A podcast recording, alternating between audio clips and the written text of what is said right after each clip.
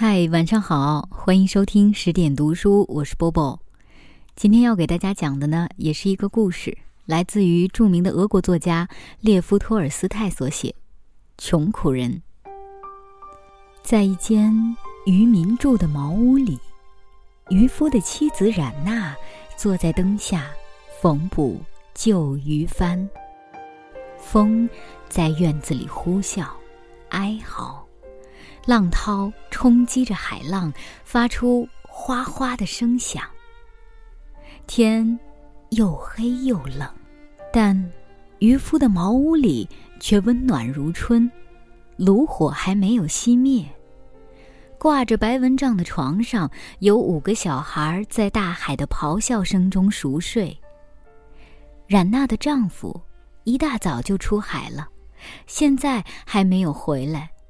他倾听着波涛的喧嚣和狂风的呼啸，心里忐忑不安。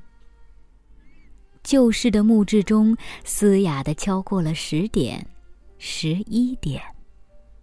丈夫还是没有回来。丈夫从不顾及自己的身体，时常冒着严寒在风浪中打鱼。他从早到晚忙着干活儿，又怎样呢？一家人勉强糊口而已，孩子们连鞋都穿不上，不管夏天还是冬天，都光着脚跑路。吃的不是白面包，要是黑面包够吃也就不错了。下饭的就只有鱼。唉，总算命好，孩子们没灾没病，没有什么可抱怨的。冉娜这样想到。又留心听着外面风暴的呼啸。他在哪儿呢？上帝保佑他，救救他，可怜他吧。他一边说，一边画着十字。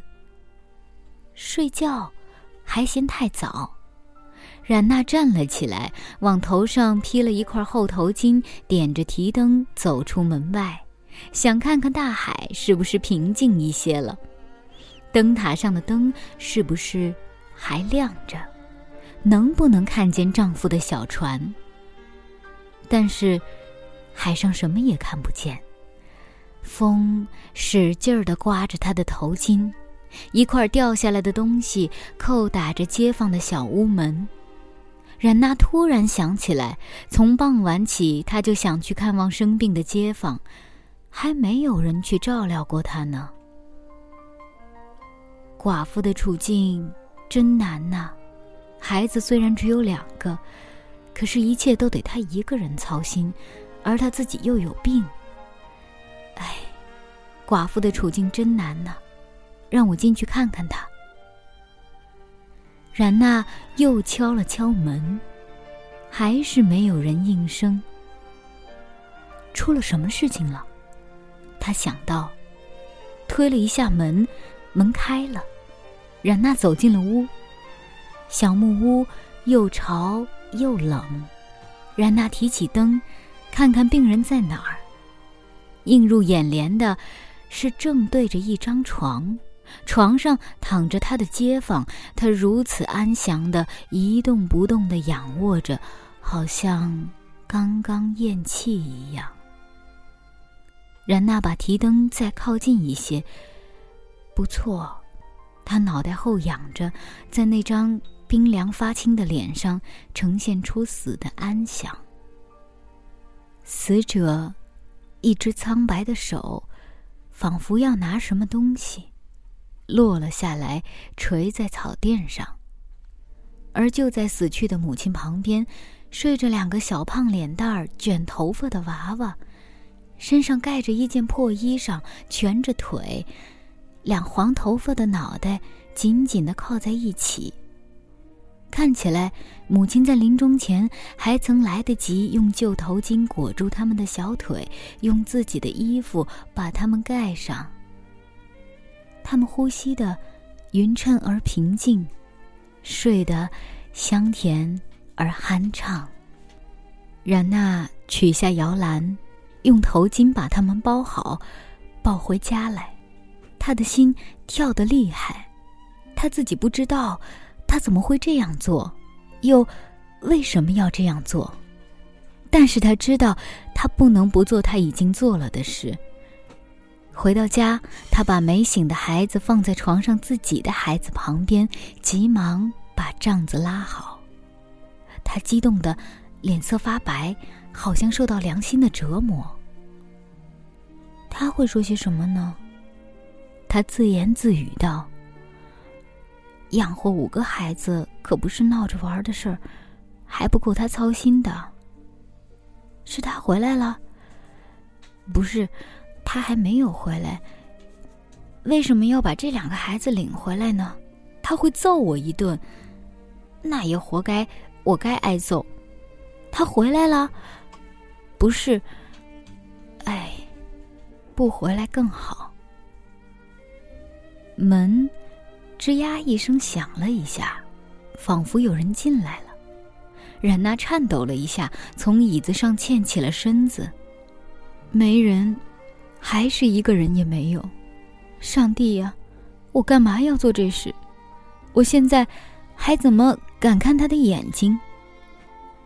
冉娜心事重重，久久坐在床边，默不作声。既盼丈夫回来，又怕丈夫回来。